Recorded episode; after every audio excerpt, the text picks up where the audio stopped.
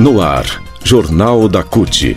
Olá Brasil, eu sou o André Acarini. Nessa edição do Jornal da CUT você confere os seguintes assuntos. Patrões que coagirem trabalhadores a votarem seus candidatos vão ser punidos, diz o MPT.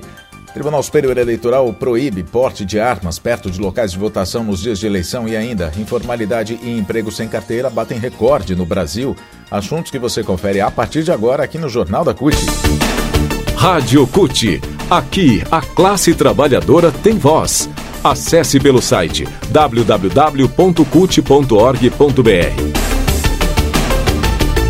Ministério Público do Trabalho, o MPT, divulgou um documento na última quinta-feira, aliás, na última sexta-feira, dia 26, com recomendações para evitar a coação de patrões a trabalhadores e trabalhadoras, patrões que obrigam os trabalhadores a votar em determinados candidatos que atendam aos seus interesses, né, os interesses dos empresários e não da classe trabalhadora. Exemplo disso aconteceu em 2018, entre vários outros casos. Né, os funcionários das lojas Avando, Luciano Hang, foram constrangidos a votar no Jair Bolsonaro, isso lá em 2018. Nessa recomendação, o MPT alerta que as empresas que praticarem esse assédio podem ser punidas judicialmente por meio de ações trabalhistas. A própria Avan, por exemplo, foi proibida pela Justiça ainda em 2018 depois de uma ação do Ministério Público do Trabalho de coagir os trabalhadores sob pena de multas milionárias. O Ministério Público do Trabalho alerta ainda que o direito à liberdade de voto é garantido na Constituição Federal, que protege a liberdade de consciência, de expressão e de orientação política, protegendo o livre exercício da cidadania por meio do voto direto e secreto. É isso que diz a Constituição. Dessa forma, a livre escolha de candidatos e candidatas é uma garantia de todos.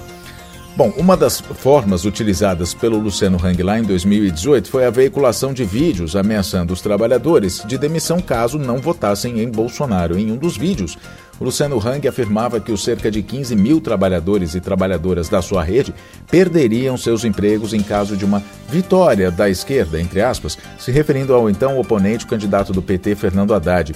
Também em 2018, o fundador da rede paranaense de supermercados Condor o Pedro Joanir Zonta constrangeu os trabalhadores da empresa por meio de uma carta em que pedia votos para Bolsonaro. No texto, o empresário listava motivos, entre aspas, para não votar na esquerda, afirmando de forma desonesta, entre outros pontos, que esses candidatos queriam o fim da família e que eram responsáveis pelo desemprego né, com fake news, inclusive. Outro empresário bolsonarista, o Osmar Capucci, foi condenado a pagar 767 mil reais por danos morais aos trabalhadores do frigorífico Natura Frig, de Pirapozinho, no interior de São Paulo. Em um vídeo publicado nas redes sociais, lá em 2 de outubro de 2018, cinco dias antes do primeiro turno das eleições daquele ano, o empresário recomendava que os trabalhadores, entre aspas, pensassem bem antes de votar.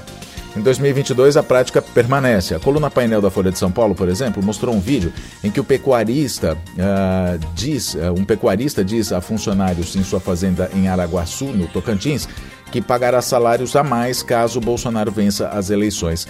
No vídeo, ele diz aos trabalhadores que vão começar, né, eles vão começar a receber um 14º salário de acordo com o cumprimento de metas e que caso Bolsonaro vença, ele vai pagar um 15º salário. O empresário ainda finaliza prometendo que, se a vitória for no primeiro turno, se compromete a pagar um 16º salário. O MPT alerta concessão ou promessa de benefício ou vantagem em troca do voto, bem como o uso de violência ou ameaça com o intuito de coagir alguém a votar ou não em determinado candidato ou candidata, são crimes eleitorais conforme artigos 299 e 301 do Código Eleitoral. Então veja bem, uh, promessa de benefício ou vantagem em troca de voto. Foi o caso desse empresário eh, no interior de São Paulo que a gente acaba de dizer aqui que prometeu um 15º salário e um 16º até para os trabalhadores. Isso é promessa de benefício eh, ou vantagem em troca do voto. E o uso de violência ou ameaça com o intuito de coagir alguém a votar ou não em candidatos é o caso do Luciano Hang, que lá em 2018 ele ameaçava de demitir funcionários. O Ministério Público do Trabalho, como atribuição que é, é responsável por investigar denúncias de violações ao direito do voto. Os casos podem ser denunciados, ainda que de forma anônima, no site do MPT, que é mpt.mp.br. Vou repetir: mpt, de Ministério Público do Trabalho, .mp.br. Ainda sobre as eleições deste ano, o Tribunal Superior Eleitoral decidiu, na terça-feira, por unanimidade, proibir o porte de armas de fogo no perímetro de 100 metros dos locais de votação durante os dias da eleição. Essa determinação vale para o primeiro e para o segundo turno, incluindo as 48 horas antes da votação e as 24 horas depois da votação. A proibição vale inclusive para militares ficam autorizados apenas agentes das forças de segurança em serviço, e mesmo assim, desde que tenham sido convocados ou autorizados pela autoridade eleitoral. A determinação atende a uma consulta apresentada à Corte, ao Tribunal Superior Eleitoral, no dia 15 de julho, por parlamentares do PT, do PCdoB, do PSB, do PSOL, da Rede, do PV e do PDT. Nessa solicitação, motivada pelo aumento da violência política, eles questionam sobre a permissão para aporte de armas apenas para membros das Forças Armadas, membros das Forças Armadas nos dias 2 e 30 de outubro, primeiro e segundo turno da eleição, respectivamente, e que o porte seja proibido para as demais pessoas. A ação foi uma das reações ao assassinato do guarda municipal petista Marcelo Arruda, morto a tiros por um agente penitenciário bolsonarista em Foz do Iguaçu, no Paraná, no início do mês de julho. Mundo do Trabalho. Agora a gente fala sobre o, a taxa de desemprego, aumento da informalidade e de emprego sem carteira assinada, ou seja, sem direitos, é, bateu recorde no Brasil. A taxa de desemprego recuou para 9,1% no trimestre móvel de maio a julho deste ano. Atinge 9 milhões e 900 mil trabalhadores e trabalhadoras. Os dados são da PNAD. É, foram divulgados nesta quarta-feira, dia 31, pelo IBGE. A, a, taxa de desemprego, ela é, enfim, ela recuou para 9,1%, mas a gente tem que dizer que o crescimento do emprego revela um exército de trabalhadores com ocupação precária, sem direitos trabalhistas garantidos pela CLT, como férias, descanso semanal remunerado, 13º salário, fundo de garantia, etc. Então, são pessoas que têm trabalho precário, trabalho informal, que o IBGE está contando como empregados, são pessoas que estão fazendo bico, muitas vezes sem conseguir, inclusive, eh, chegar a ter uma renda de um salário mínimo por mês, tem muita gente que ganha menos do que isso, então esse é o exército de trabalhadores que estão computando aí como trabalhadores para recuar o desemprego.